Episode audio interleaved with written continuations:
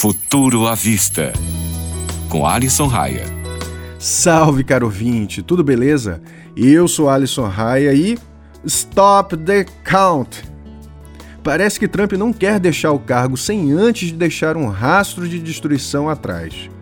Como muitos de vocês sabem, o Capitólio foi invadido na semana passada, e enquanto tudo isso acontecia, o Donald Trump continuava tweetando e fazendo postagens nas redes sociais.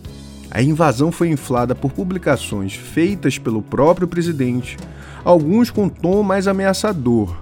O que acontece é que, ao tecer comentários sobre o ataque terrorista, ele violou algumas regras da plataforma e, por consequência, teve o seu acesso bloqueado aos perfis.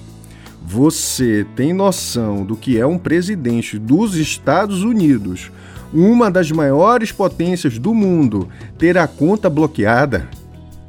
Mark Zuckerberg, dono do Facebook e Instagram, resolveu também seguir as diretrizes e bloqueá-lo das redes.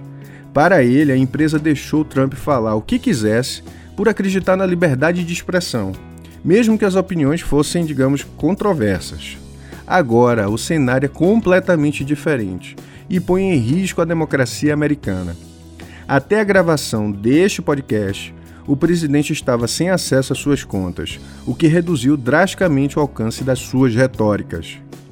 Eu acredito que isso aponta para um possível caminho para termos redes sociais livres da disseminação de fake news e diminuição drástica do alcance dos discursos tóxicos. Líderes que se elegeram em cima de táticas baseadas no ódio e na divulgação de mentiras vão ter cada vez menos espaços nesses ambientes. E você, acha que a medida tomada pelo Facebook e Twitter foi prudente? As plataformas deveriam fazer menos vista grossa para grandes líderes mundiais?